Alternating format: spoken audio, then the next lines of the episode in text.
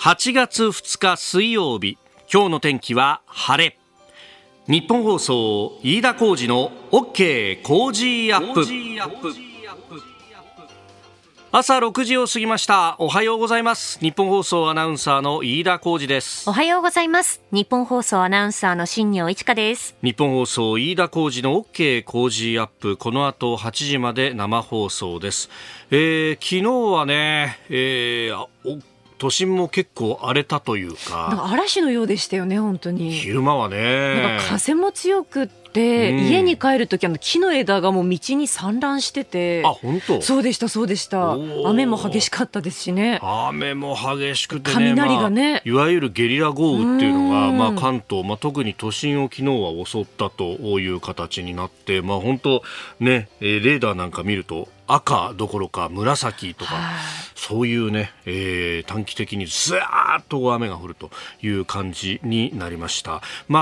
あ、あの、良し悪しではあるんだけれども、それによって少しね、空気ひんやりしたないという感じはあったんですが、まあ、今日からまた暑さが戻ってくるぞというね、うねえー、今日の天気も一言晴れ、最高気温も35度ぐらいそうですね、東京都心35度です。ええー、まあね、再びというところであります。まあ、この乱高下あるんで、ちょっとね、体調気をつけながららやってい、えー、きましょう。で、あのー、ツイッターのね、タイムラインを見ますと、あ、今ツイッターって言わないんだよ、もうね。えー、旧ツイッターいわゆる X というふうに、えあのー、会社の中でもですねいろんなこうお達しが出てきて、まあ、その中で、うん、どうするよどうするよというようなね、えー、ことが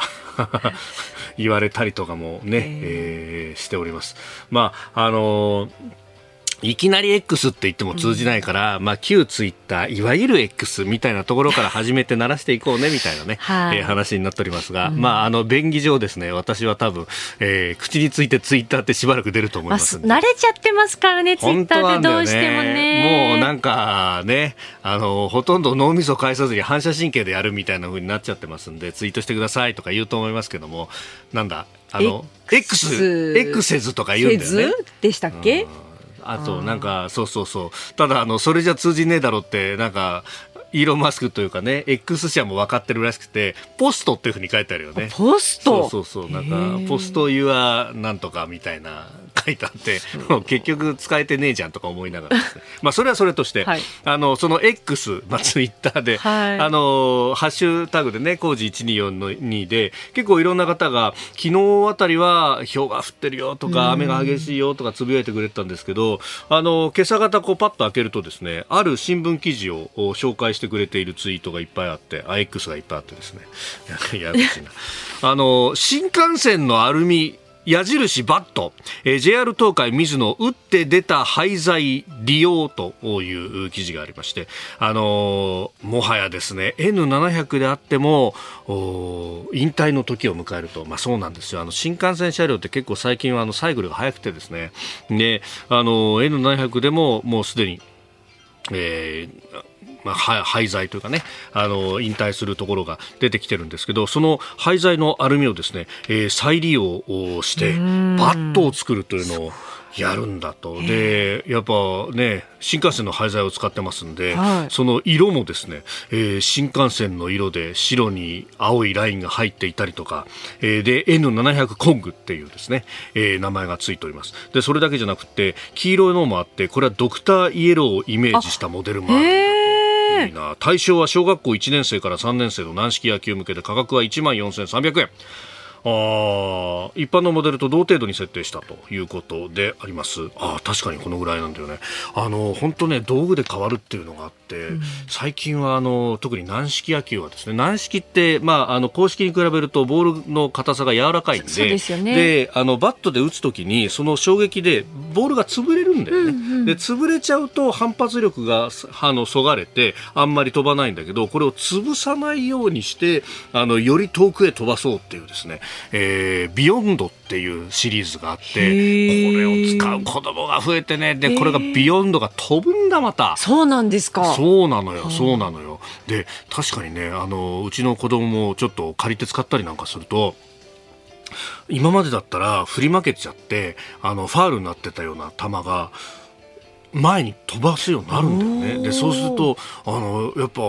飛ばすと面白いよねっていうふうになってくるんで、そう、ねうん、これ道具の良し悪しっていうのもあってね、で、それこそ、あの高校野球なんかも飛ぶバットを使って、えー、今やってるけれども、飛びすぎるんじゃないかっていうこう批判があって、確か来年からこう道具が変わるんだと。で、この道具が変わって飛ばない企画になると、それはそれでですね、あの、各スポーツメーカーは、ここがビジネスチャンスだと。だって強豪とかさ、はい、もうあの、1本2本単位じゃなくてさ、もう50本100本単位で変えてくるからさ、ね、部員の数だけね、うん、で。そうすると、これは一大チャンスだっていうことになって、今結構ね、いろいろな、あの、スポーツメーカーが、あの、どこの会社を入れる入れないみたいな話で、熾烈な営業をやってるらしいというのは聞くんだけど、うん、そことほどさようにね、道具で変わるっていう。で、やっぱこうね、あの、色とかもさ、いろいろ色とりどりで最近は、で、それでこう気持ちが変わってくるとね、っていうのがあったりなんかするんで、そうか、この新幹線バットって、お父さんはいいと思うんだけどね、多分子供はこういうところには惹かれないみたいな。あ、そうですか？いや、鉄道好きでかつ野球好きみたいなところが重なってくるのって、うん、野球やってる方と鉄道はなかなか重ならないんだね。見る方だと俺みたいに重なってくるんだけど。なるほど。そうそうそうそう。う お父さんの苦悩は深いところであります。あなたの声を届けますリスナーズオピニオン。この OK 工事アップはリスナーのあなた、コメンテーター、私、田新行アナウンサー、番組スタッフみんなで作り上げるニュース番組です。えー、ぜひメールやツイッター改め X でご意見をお寄せいただきというか、ツイッターはツイッターのものでやるぞ、ツイートもツイートのままだと、いろんな意見をいただいております。まあ、慣れないよね。慣れないです徐々にだよ。ね、ね、あのツイッターのあのあツイッターじゃなくクロス X の あの鳥ちゃんがこう青い鳥さんが、ね、青い鳥さんが旅立ってしまったっていうのをねよくお見かけするようになりましたね。いろんな人がそれをね、ツイあ X X 本当に若いそれな。何やってんだ。私の元にまだ鳥ちゃんはいるんですよ一応。あ本当？あの勝手にそのなんていうんですかね更新されないようにしてたので。あ。それでか。まだ一応鳥ちゃんは私のスマートフォンの中にはいるんですよ。まだ残ってる。希少だよね。希少な鳥ちゃんなんですよ。希少だよね。俺、あの、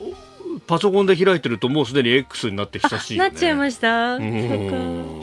さて、えー、今朝のコメンテーターはジャーナリスト佐々木俊直さん。佐々木さんなんかどう思ってんだろうね。ねあの、ツイッター X をずっと長らく使ってらっしゃるはずだからね。えー、6時半過ぎからご登場です。まあ、格差が広がる現代社会における幸せに生きる一番の秘訣についてまずは伺ってまいります。えー、そして6時50分過ぎニュース7時またぎ、えー、労働に関する統計が出てまいりました。有効求人倍率、そして失業率、えー、さらにはふるさと納税の、えー、納税額が過去最高になったという話。そして7時10分過ぎおはようニュースネットワーク、えー、台風6号の情報も、まあ、まとめてお伝えしつつ、えー、マイナンバーカードをめぐっての保険証廃止について、うん、岸田総理は丁寧に対応すると強調したというニュース。そして維新の会の代表団が台湾を訪問しております。え、ニュースキーワードデジタル村民について、そしてスクープアップのゾーンはビッグモーターの不正について取り上げます。メール、ツイッター改め X はこちらです。メールアドレスはコージーアットマーク 1242.com アルファベットすべて小文字で COZY でコージーです。コージーアットマーク 1242.com ファックスは0570-021242えツイッター改め X はハッシュタグコージー1242 ハッシュタグコージー1242です。今週は番組オリジナルマフラータオルを毎日3人の方にプレゼントしています。コージーアップの番組ホームページにプレゼントの応募フォームがあります。こちらに住所やお名前、電話番号を登録してご応募ください。ここが気になるのコーナーです。スタジオ朝刊各紙が入ってまいりました。えー、今日の紙面もね、バラバラという感じであります。えー、朝日新聞一面トップ、最も暑かった7月、120年間分析45年ぶり更新ということで、気象庁の、えー、観測データの分析からこうしたあ記事が出てきたということであります。まあ、あ平均気温が25.96度だったということのようです。まあ、列島これだけね、東西に、あ南北にもね、長いのにもかかわらず、平均が25度を超えてくるっていうことですからね、まあ、相当暑かったと、うん、いうことであります。えー、それから読売一面トップ、がん経済負担年2.8兆円、1兆円分は予防可能とがんセンターの推計ということであります。えー、まあ、年間のね、まあ、医療費だとかいろいろなところで、えー、使っていくくお金であるとか、まあ、それによってですね欠勤、休職、死亡というところで、まあ、あの働けなくなったりとかなくなってしまうということの、うん、部分で、えー、どれだけこうお金が失われているのかというのを、えー、がん、うん、センターの、ね、研究チームが予測したというものなんだそうですが、えー、その中で、えー、予防策のあるがんに対しての経済的負担額が1兆240億円に上るということで、まあ、これは禁煙だとかワクチン接種など適切な予防対策を行えば、えー、個々人の命を救うだけでなくて経済的な負担の軽減も期待できると、えー、いうことであります。で特に主な対策としては例えば胃がんだったらピロリ菌の除菌であるとか、肺がんは禁煙、えー、肝がんは肝炎ウイルスの治療、それからあ子宮頸がんに関しては HPV ワクチンの接種と。いうこと、まあ、特にね子宮頸がんに関しては若い方々が命を落とすということがありますんで、まあ、その辺を、ね、ワクチンで防ぐことができるということ、まあ、これはねあのメディアの報道の仕方というのもかつてあったというところもね、えーまあ、番組で東京都医師会のお医者さんにお話を伺うという機会がありますが、まあ、この話を取り上げると必ず、えー、その話になってきて。うんやっぱその当時のね、えー、メディアの報じ方であったりとか、まあ、不安を煽るというようなことは、えー、反省も含めてですね、まあ、これから先の、うん、未来の人たちに対してどうやってアプローチしていくのかっていうのは、えー、考えていかなければいけないと。まあ、あの、9価のワクチンもね、いよいよ認可かと。まあ、今はまだ2価だったり4価だったりというところで、えー、ありますけれども、まあ、あいろいろね、えーできる手は、打てる手はいっぱいあるという、がんも変わってきているという話もあります。えー、それから毎日新聞は中間貯蔵施設山口上関検討という記事が一面であります、まあ、使用済みの核燃料の一時保管の施設について、まあ、これ、えー、調査をするということだけでも、まあ、歴史的なね、えー、文献の調査等々でも、えー、自治体にお金が入るということもありますけれども、えー、中国電力が町に対して提案をするんだということが出てきております。まあ、これ、対馬だとかいろんなところのね、名前が上がってます。あの、北海道のね、えー、かもえないとか、上がっていますけれども、まあ、あ一部、文献の調査までは行ってますけれども、そこから先というところは、まだまだ進んでいかないというところです。えー、そして気になる記事でありますが、あの、今日からですね、あの、交通系の IC カード、えー、記名式のスイカと、それからパスモ、が、えー、発行一時中止ということになっていると発表がありました。まあこれね、どうしてかっていうと IC チップが足らないんだということが言われております。で、この スイカ のシステムって、まあもともと JR 東日本と、まあそしてソニーのフェリカというものを使っていると言われてるんですが、その肝となるところの IC チップは昔というか、もともと開発したのは松下、パナソニックだったんですね。で、これであの業界の賞を取ったりなんかもしていたんですけれども、ただ、あの、松下パナソニックはその後、半導体部門に関しては、まあ、あの、すべて、えー、他社に、まあ、売却をしたということがありまして、まあ、そうすると、今はですね、まあ、あの、半導体のほとんどを、の事業を、まあ、台湾の会社に売却した等々というのがあったので、えー、日本で作ることができないと。で、折からの半導体不足で、えー、こういうことになってくると。まあ、あの、あの当時と、どんどんコストを削って削って削って、そして、まあ、日本にある工場だとコストが高いから、海外にどんどん移転をさせてですね、で、えー、作るんだということが、このデフレの30年間の間で言われ続けてきて、で、その度にですね、いや、これ、あの、いろんなものをね、外に出してばっかりだと、そのうちにしっぺ返しが来るよということは言われていたんですけれども、ただ一方でデフレの中でも、うん、経営者の方々は、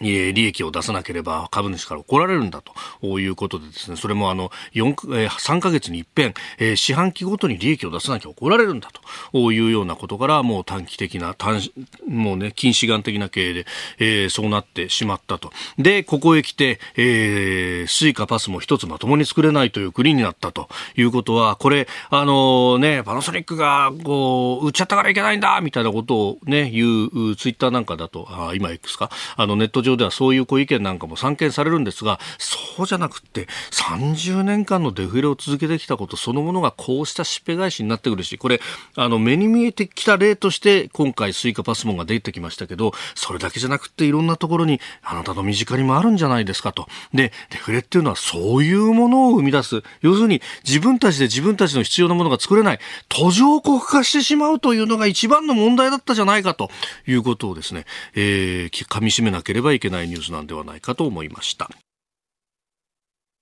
この時間からコメンテーターの方々ご登場です。今朝はジャーナリスト佐々木俊直さんです。おはようございます。おはようございます。よろしくお願いします。えー、ツイッター改め X というふうに、まあ今日あたりからですね、えー、ちょっと変えようということをやってるんですけれども、佐々木さん、慣れました？いや、全然慣れない。だいたい X って名前がもうなんか中二病っぽくないですか？中二病。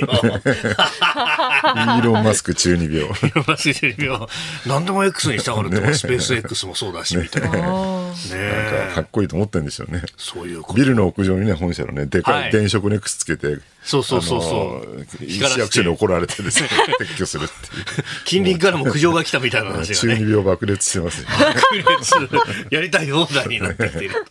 さて、えー、まずですね、あの、お話伺いたいのが、あの、雑誌ゲーテに発表したインタビューコラムについて、タイトルが格差が広がる現代社会幸せに生きる一番の秘訣は、妬みを捨てることというふうにあります、うん、もう格差は多分ね、今後止まらないって、うん、まあそれこそ、トマ・ピケティとかがね、もう、はい、資本収益の方が、収入の増加よりもずっと高いんだと、ね、はい、成長の時代だって言ってたように、多分ね、もう格差は止まらないよねっていうね、特に問題になったのは今の団塊ジュニア。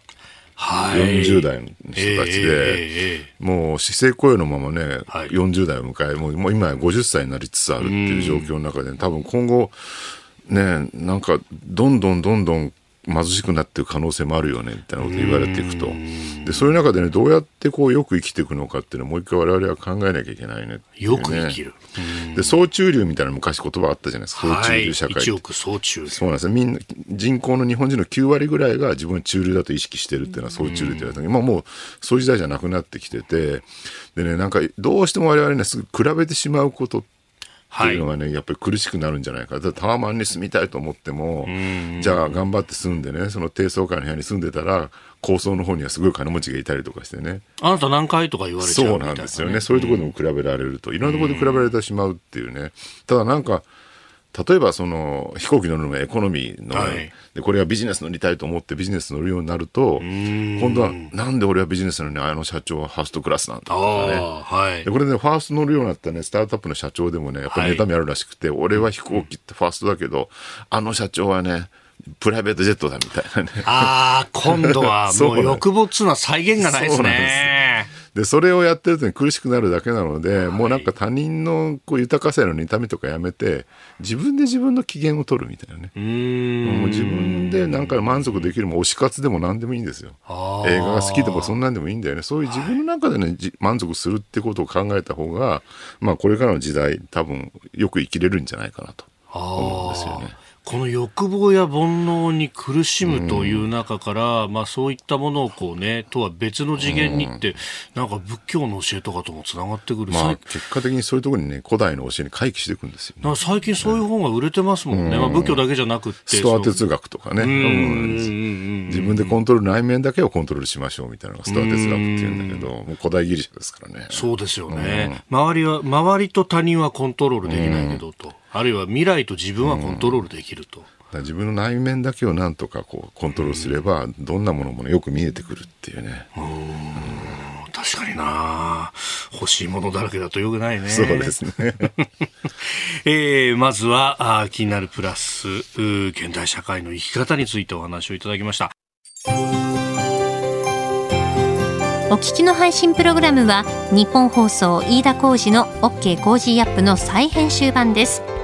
ポッドキャスト YouTube でお聞きのあなた。通勤や移動中に最新ニュースを押さえておきたい方。放送内容を少しでも早く知りたい方。スマホやパソコンからラジコのタイムフリー機能でお聞きいただくと放送中であれば追っかけ再生も可能ですし放送後でも好きな時間に番組のコンテンツを自分で選んでお聞きいただけます。毎朝6時の生放送では登場するコメンテーターの最近の活動はもちろんたっぷりとニュース解説をお送りしています。レギュラーコメンテーターに加えて専門家と随時つないで掘り下げてお送りしています。日本放送のエリア内でお聞きの皆さんラジコラジコのタイムフリーでチェックしてください。ツイッターでは最新情報を発信中。ぜひフォローして番組にご参加ください。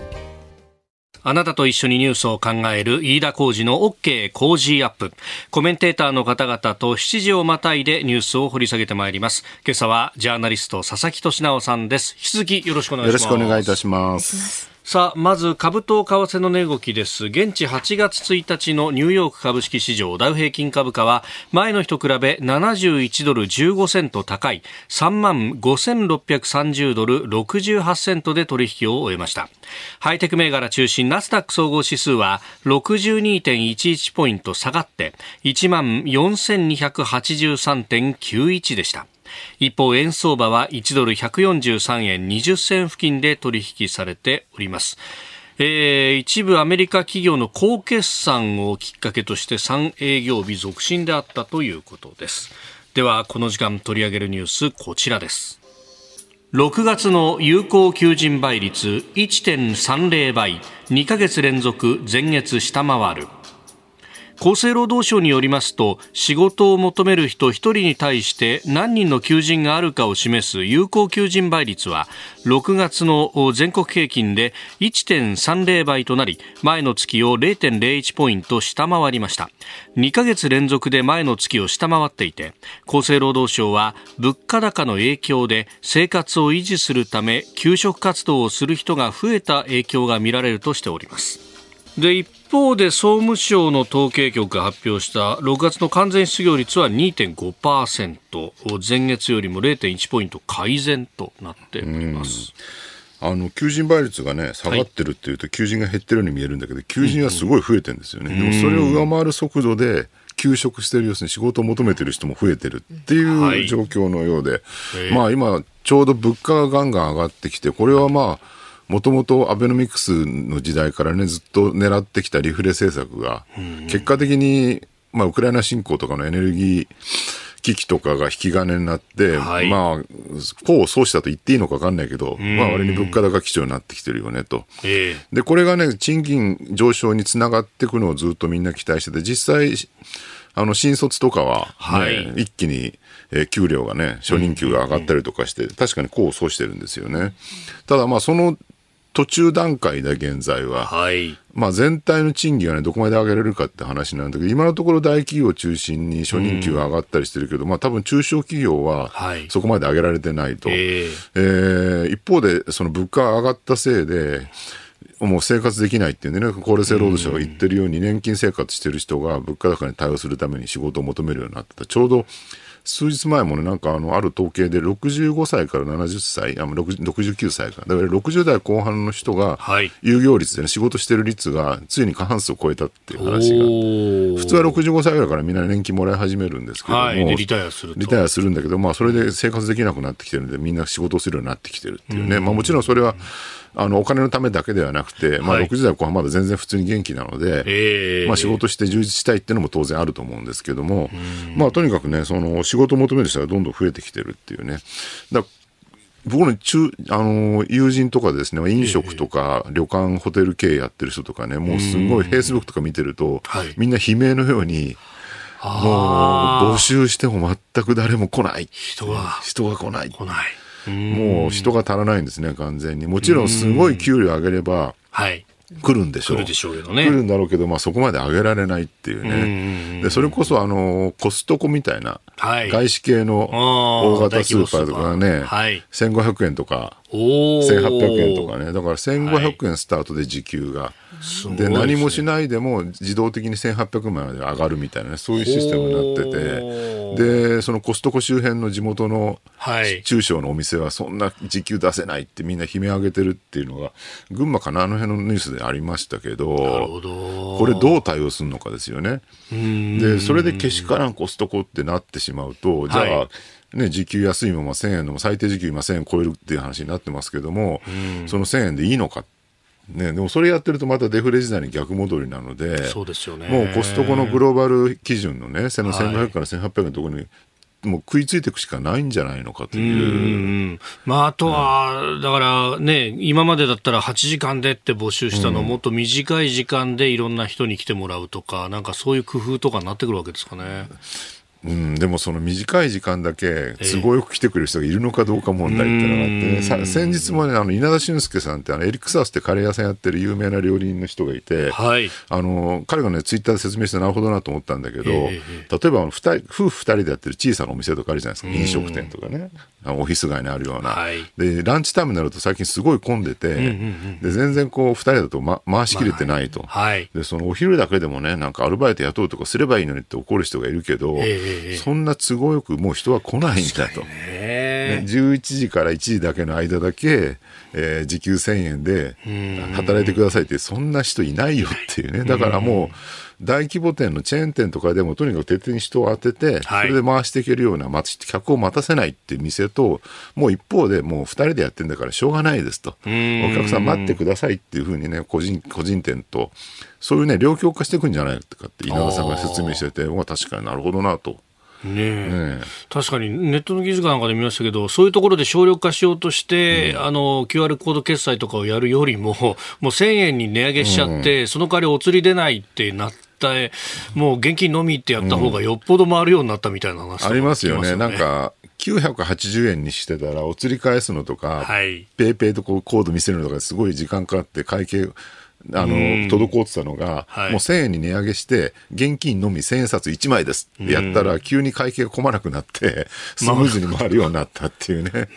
意外に値上げした方がうまく回るケースだってあるっていうことですよね。まあ、その分早く出てくるとか、回転が良くなるっていうふうでサービスが上がるっていうふうな考え方もできるわけですもんね。だからここはね、もうとにかく賃金上げて、はい、その分、その回らないところを、それこそ必ずしもデジタル化じゃなくてね、その千冊1枚みたいな工夫でもいいわけで、なんとかやっていくしかないってことですよね。とにかくまあ全体で賃金上がらないと、このデフレマインドでいつまでも脱却できないので、そうですね、コストコけしからんね、給料出しすぎだとか言ってないで、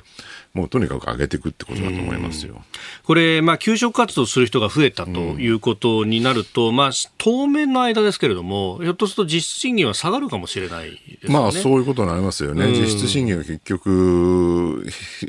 働いてる人全員で割るので、はい、安い給料でね、うん、最低賃金で働く人が増えれば、まあ、スタートの人たちは、ね、今まで働いてない人が働くようになって安い給料だったら、賃金全体は下がるかなっていうね、これもアベノミクスの効果でね、賃金が上がり始めた時に、実質賃金下がったので、はい、賃金下がり続けてると怒ってる人がいっぱいいた問題ってのはあったわけですよね。それ実質賃金分かってないだろうってすごいさ、反論されてたんだけど、いまだにまあそういうこと言ってる人はいるっていうことですよね。だから、ね、給食と求人と、それから賃金のその3つのバランスがどうなってるかと常にちゃんと見ていくっていうのは大事なことだと思いますよ。だからこれもね、例えばこう今まで、えー、専業主婦やった方がパートに出てるってことになると、世帯収入としては増えてるわけそうですよね。だからそこの部分を見なきゃいけないけど、うん、まあ実質賃金で見ると下がってるから、これはあの政策が悪いみたいなふうになっちゃうと、かえって本末転倒になるそうなんですよね。全体を見るっていうね、バランスを見るってことが多分大事なんじゃないかなと思うんですけどね。さあ、足元の経済、これから、まず労働指標についてね、前半はお話しいただきましたけれども、えー、ちょっと毛色を変えて、えー、ここからのニュースは、ふるさと納税についてです。えー、納税額が9600億円余りで過去最高にと、えー、利用者は10年連続で増加しているということで、まあ、これを作った、あの、菅さんがツイッターで、いや、1兆円に迫るまでになったと、感慨深そうにね。まあ、スタートは非常に良い発想で、えー、まあ別に悪くはないんですよね。まあある意味、なんだろうな、東京とか大阪とかの都市部に集中していた税金を、もう一回再分配するって役割は確かに晴らしてる。まあもちろんね、地方交付税交付金っていうのがあって、はい、これで再分配してるんですけれども、なんかそこの上乗せ分という意味ではね、地方にお金が回ってくる。しかも地方交付金っていうのはもう単純にまあばらまきって言い方あれだけど、分配してるだけなんですが、ふるさと納税の場合はやっぱ知恵を絞らなきゃいけないので、各自治体が。そこで頭を使って、ちゃんと頭を使ったところにたくさんのお金が回るっていうね、発想としては非常に良いと思うんですよ。ただね、実際、まあ、ここまで大規模になってしまうと、そのネガティブな面も結構出てきていて、はい、一つがまあ、結局あれなんですよね、その、人気コンテンツというか、人気の物、産品があるところに集中してしまうっていうね。で、1位が都城で、はい、九州の宮崎ですね。で、ここあれですね、肉牛、肉牛の生産量が日本トップクラスっていうね。で、肉はいいんですよ。あの、要するに、ふるさと納税で買う、はい、購入すると、大量に送ってくるじゃないですか。そうですね。基本的にロットは大きいんですよね。ねキロ単位とかね、肉もね。えー、そうすると肉はね、冷凍できるからいいよねっていう、ね。確かに。で、これあの2位の門別とか、はい、あと、えー、どこでしたっけ ?3 位が根室。根室ですね。4位が白糠、うん、いずれも北海道の、ね、まあ、東の方ですよね。うん、あのー、門別はオホーツク沿いのね。で、この辺もやっぱりね、あの、ウニとかイクラとか、はい、美味しい北海道のね、魚魚介類がどさっと、あれもまあ、冷凍できるからいいんですよ確かにそうですね。冷凍でやってきて日持ちがする、うん、最近のあの家庭の冷蔵庫冷凍庫みんなでかいですからね。でね。これ思うのはね僕ねふるさと納税何とか買ったことがあって一回野菜買ったことあるんだけどこれも美味しいんです。よ北海道あたりのねその例えばマイナーなはい、そのイタリアンレストランでしか使わないような野菜セットみたいなのがあったりとかして、おおって感じなんだけど、冷凍できないじゃないですか、野菜ってなかなか。そうですね。そうするとね、段ボール箱一箱送られてくると、これ普通のうちだとね、うん、消費するの結構大変なんじゃないかなっていう、ね、足が早いから。そうなんですよ。確かに。そうするとね、結局、いくら美味しい野菜がたくさん取れるところでも、ふるさと納税だとそこがうまく回らないっていうね。どうしても肉とか魚介の方が有利みたいなことが起きてしまうっていうね。うそうですよね。野菜が結構取れるところは、なんとか加工してとかね。そうなんですよね。あの、パスタソースにしてとか、そういう売り方をしてますよね。でもね、パスタソースよりもやっぱね、肉の塊がドカンとくる方がね、インパクトが。インパクト強いですからね、はい、これはね。っていう、まあ、その偏りがどうしてもできてしまう問題っていうのが一個だから、その街の魅力そのものよりも、その、送ってもらえるもののありようの方がね、大事っていうね。で、あともう一個はね、これ結局、そのふるさと納税がどんどん大規模化して、その9000億円、9600億円ぐらいになって、はい、どうなったかというと、その町の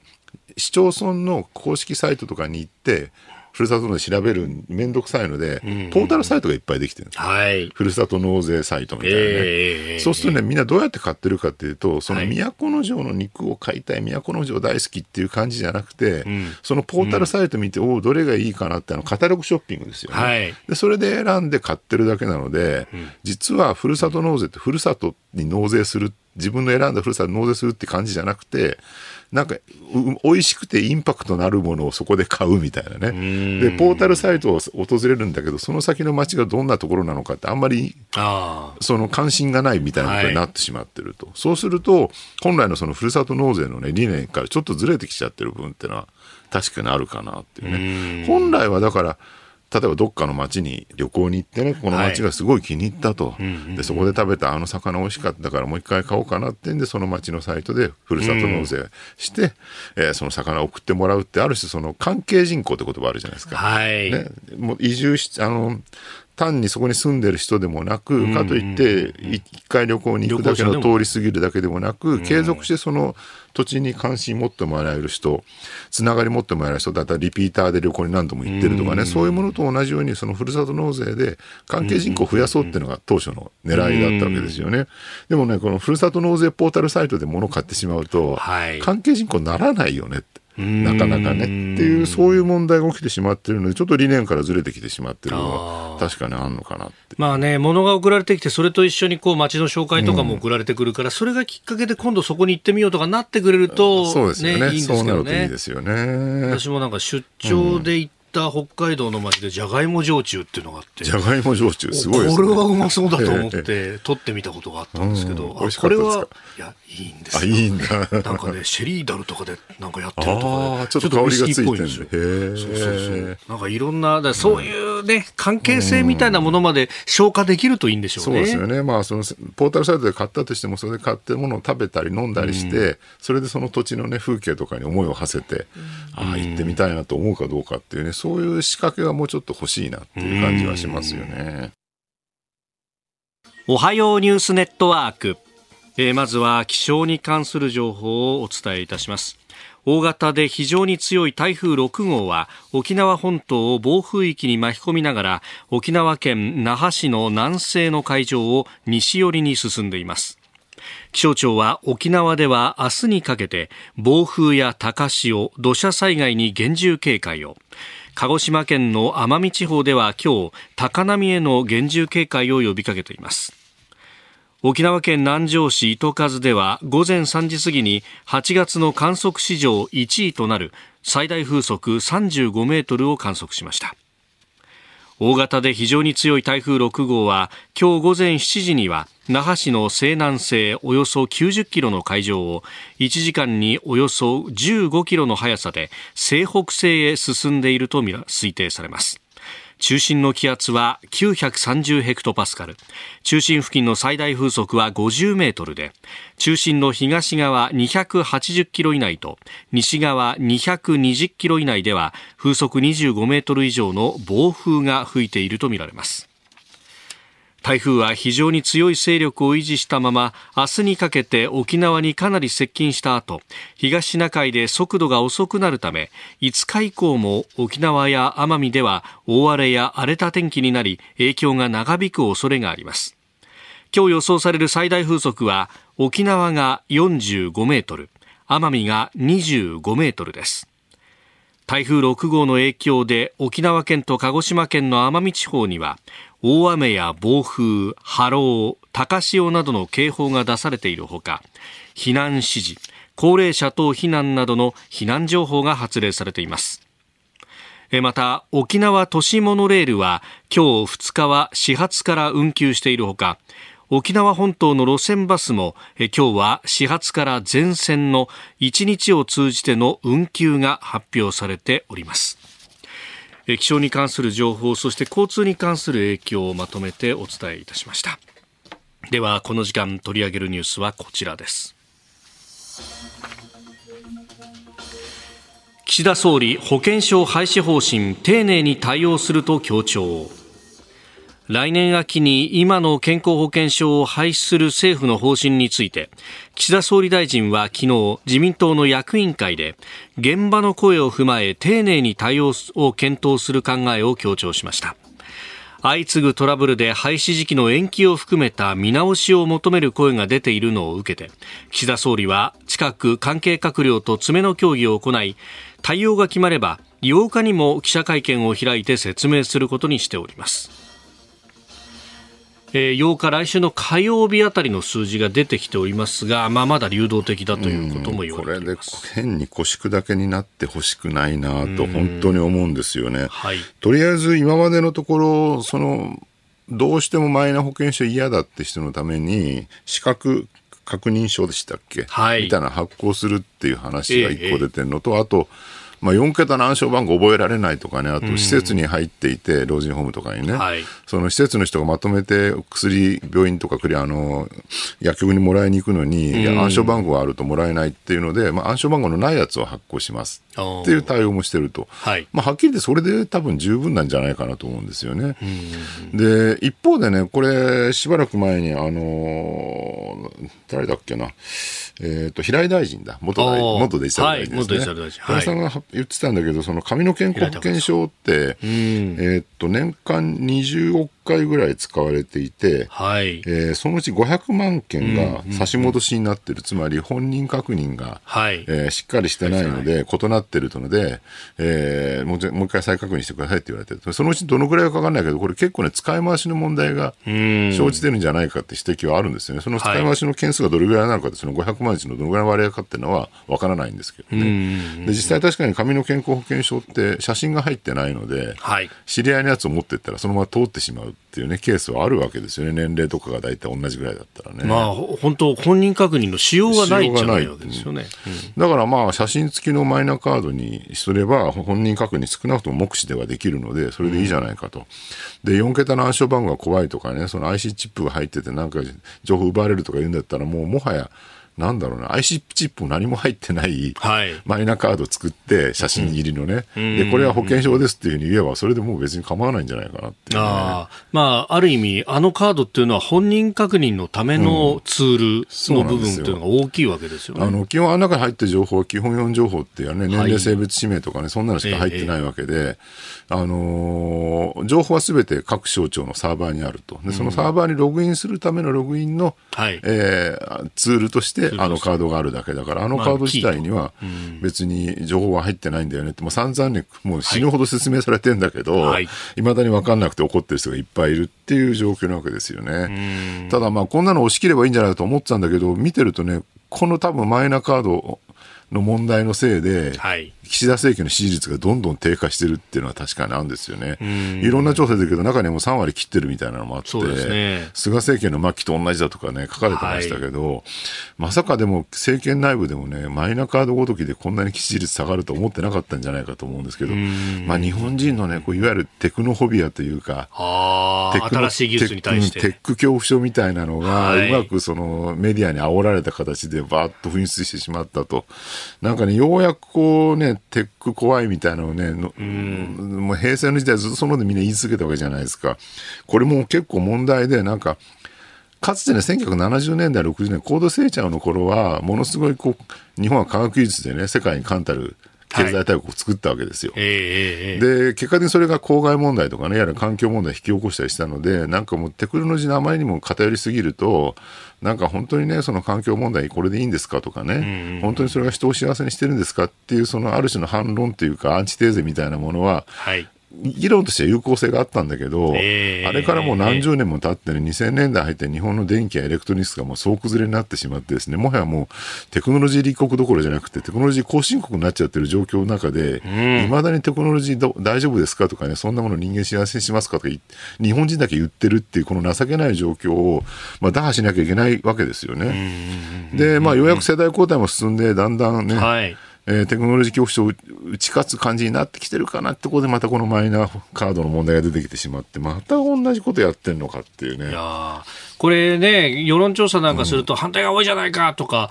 言いますけど、うん、その例えばマイナカードのあの機能の拡張に関してとかも、うん、30代ぐらいとか40代ぐらいまでで切ると賛成が多かったりして、そうなんですよ、ね、本当これ世代間の問題になってきてますよね、うん、ちゃんと理解してる人はマイナカードで全部ね、その各省庁に散らばってるデータ、あるいは銀行とかのデータも統一してくれると、うん、引っ越しの時も楽だし、病院に行った時もね、そのそれこそ、えー、高額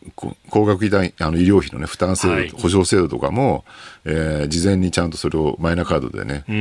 負担してくれるので、後から申請しなくていいとかね、いろんなメリットがあるってことがわかるんだけど、なかなかそこはね、メディアで説明されてない。確かに、ね、ひたすらこう、なんかマイナカード怖いとかしか言ってないので、ますますそのテクノフォビアをね、煽るだけになってるっていう問題があるかなと思うんですよね。ここはまあなんとかね、頑張って支持率低下にめげず、押し切って、どうせすぐ忘れますから、みんな。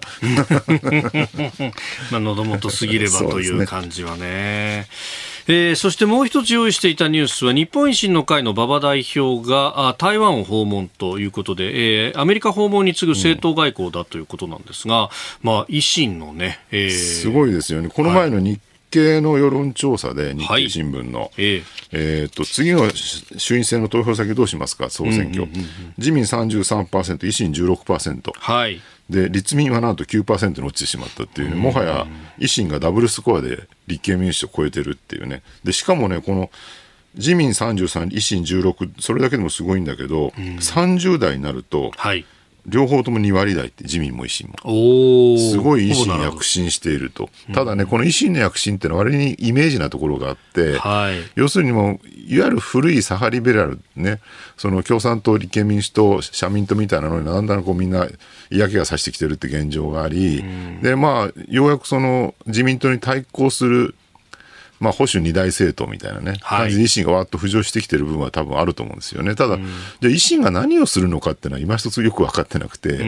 まあ、地方政党でしたから、これまでは。だからまあ、大阪とかで身を切る改革とかでね、はい、その制度改革やって、その実績が確かにあるんだけど、じゃあ外交安全保障その他もろもろ一体どうするのかってことが、まだよく分かってない。分かってないままイメージ先行で人気が出てきてるっていうのが現状の維新なんですよね。だからまあ、ここでね、馬場さんが、その台湾訪問したりとかするとすごくいいことで、はい、実際どこまで現実的な、ね、政策を打ち出してくれるのかってことを今後まあ期待するしかないかなっていう状況だと思いますよね。まあ、本当、岸田政権になって、まあ、こう、変えようとしているところはどこなんだろうねっていうときに、あれ、ちょっと自民党も毛色変わったかなっていうと、ここが受け皿になってくるということですよね。だ大きな、ね、政治哲学的な方向性としては、自民がリベラル、一方で維新がちょっとこう、新自由主義的なね、はい、方向っていうふうに分かれるのかなって気もちょっと現状でしてますけどね。あまあ、ある意味、アメリカでいうところの民主党が自民党で、うん、共和党が維新維新みたいな。ね、ずいぶん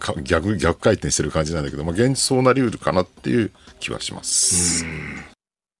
続いて、教えてニュースキーワードです。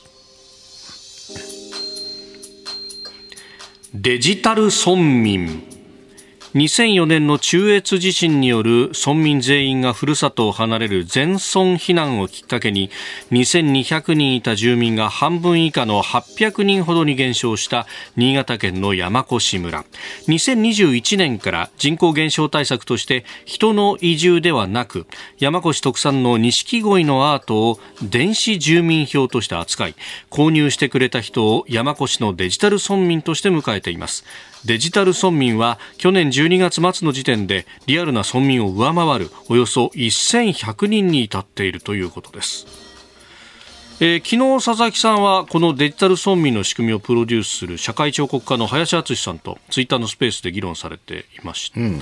ずっとこれを応援してるんですよね。なんかねこのデジタルアートっても販売するってこれ NFT っていうやつで、はい、あのまあ一時ね去年かなんかすごい盛り上がってなんかどうでもいいデジタルアートをすごい高値で販売されてですね。なんか毎日の自分の変化を記録した何人何年間分の写真とかありましたね。でまあもともとデジタルアートってコピーがいくらでもできるんで、はい、そんなものはお金つかないって話だったんだけどその NFT っていうのはその一個一個のその画像にね、そのまあ印をつけられるっていうか、はい、認証、えー、なので認証しておけば唯一のものであるって証明できるので、まあ、価値がつくよねってのが NFT だった。でもちょっとバブルっぽくなってたんですよ。えー、でもね、これなんか、そのその前のブロックチェーンによるほらなんだろうビットコインとかね、はい、なんか金儲け好きな人が群がってる感じがあったんだけど本来的に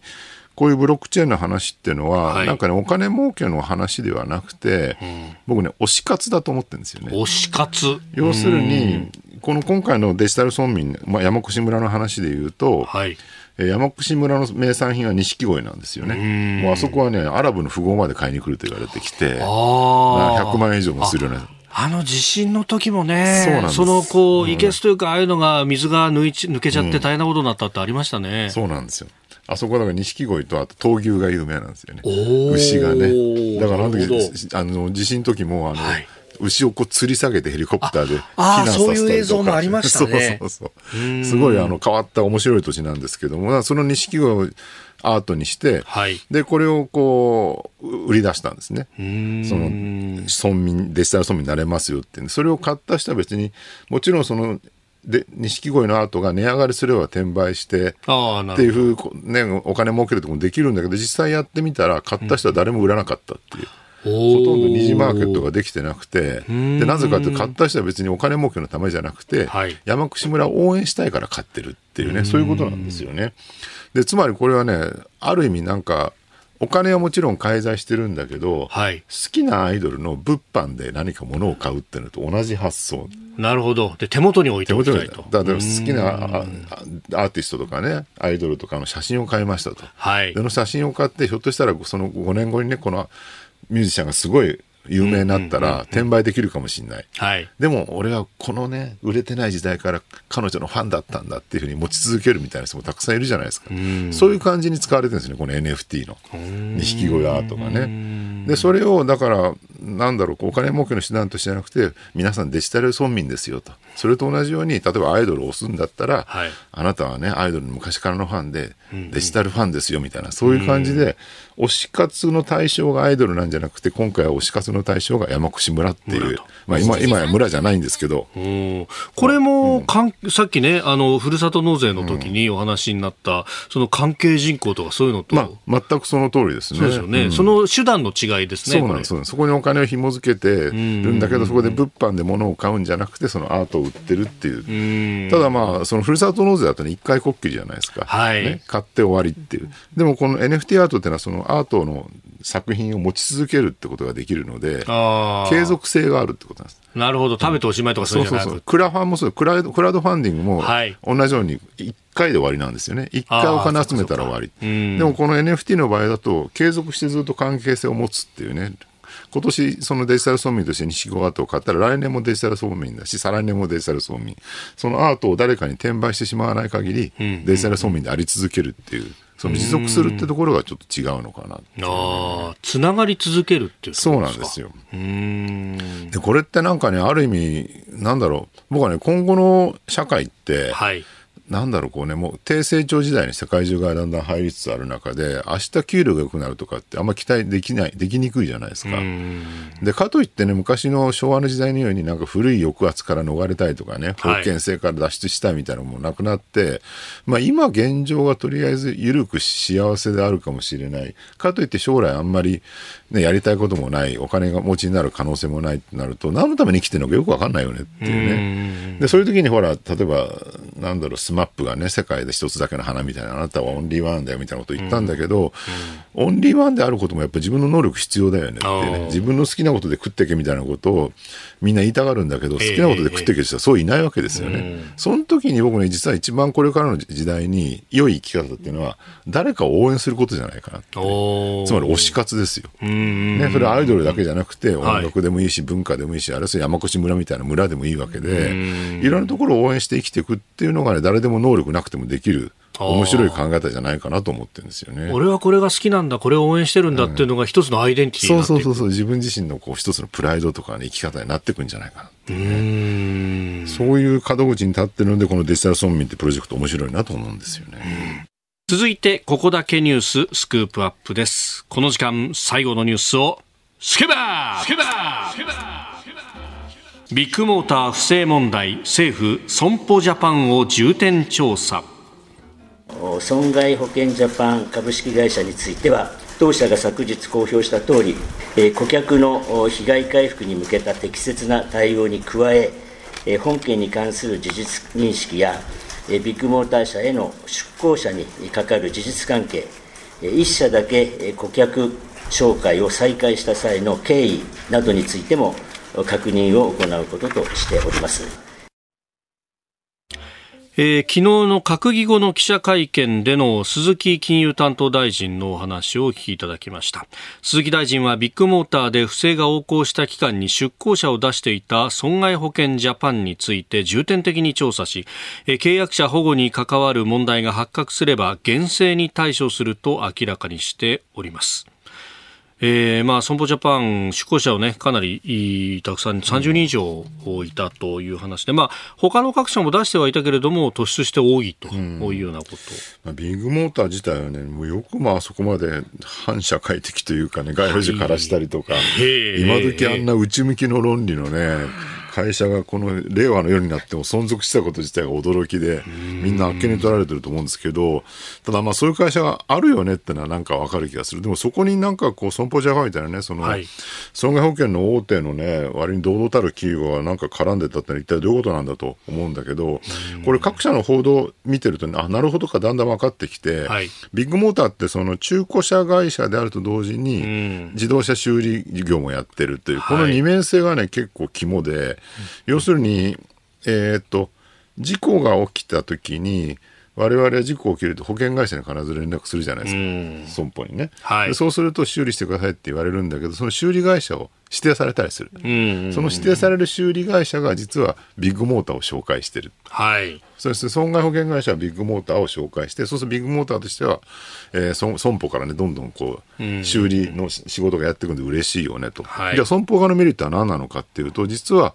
えー、ビッグモーターは中古車も販売してます。で中古車は、まあ、自動車保険任意保険もあればあと自賠責の強制保険も両方2つあって、はい、買った時にどこの保険会社使うのかっていうのは買っためあのディーラーが紹介するじゃないですか。その時にその自己修理の件数ね、例えば損保ジャパンから何件、はい、他の会社から何件って、その件数に応じて、えー、割り振ってたらしい。要するに、そこでウィンウィンになるわけですね。はい。修理の紹介と、それから保険の紹介っていうね。そのその2つでウィンウィンになってるので、もうその損保会社とビッグモーターがガチガチに付き合いを深めてたっていうことみたいなんですよね。で、なんか読売の報道によると、はい。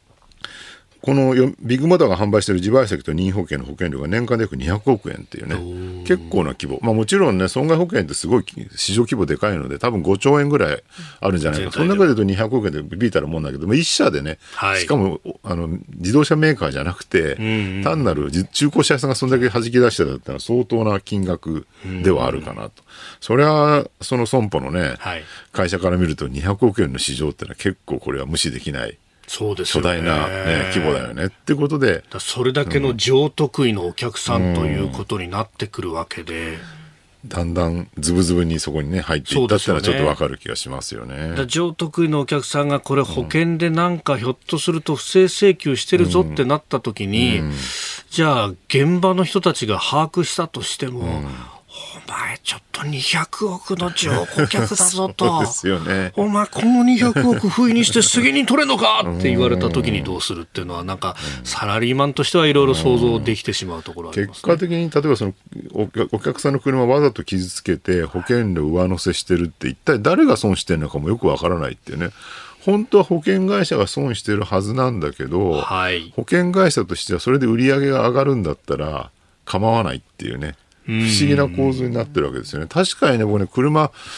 あの乗ってたまにまあぶつけたりとかして修理に出してでじゃあ保険使えますかって使えますって言うと